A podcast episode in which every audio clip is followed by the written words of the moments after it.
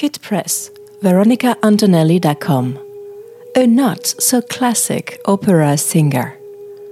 Franco Italian, born in Toulouse, France, from a family of musicians, whom Italian grandmother Semiramide, opera singer and medium, predicted that Veronica Barbara Antonelli she would have a beautiful voice. Since she was born, she has been singing. At the age of 10, while she sang as a soloist a cappella with a microphone, from that moment she knew she would become a singer. She had a gift and wanted to perfect herself.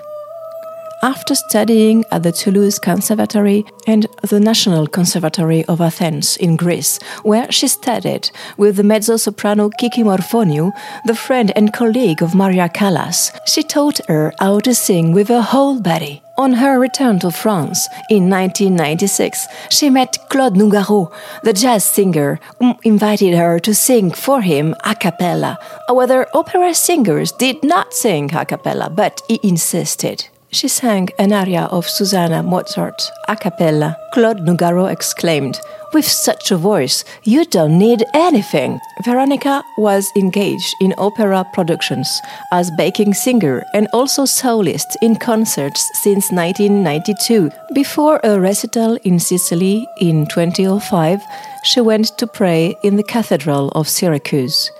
She was pushed to sing a cappella she encountered the acoustics of the site materialized by a luminous movement, her first experience in echolocation. Three months later, a DJ who plays lounge music asked her to sing in Sedona, USA.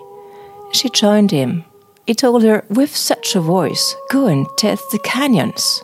She sang among the rocks, which are billions of years old. She observed that her voice was transformed by her environment. She wondered, will I be able to recognize a monument by its acoustics? This is how Monuments Enchantés Enchanted Monument, the innovative concept, was born in 2005. Then, since 2006, the diva Mady Mesplé, soprano coloratura, offered her singing lessons by enlarging the repertoire. Veronica was only able to find a circus producer in 2010 because no one believed in her so genius singing heritage tours, and especially the world of opera.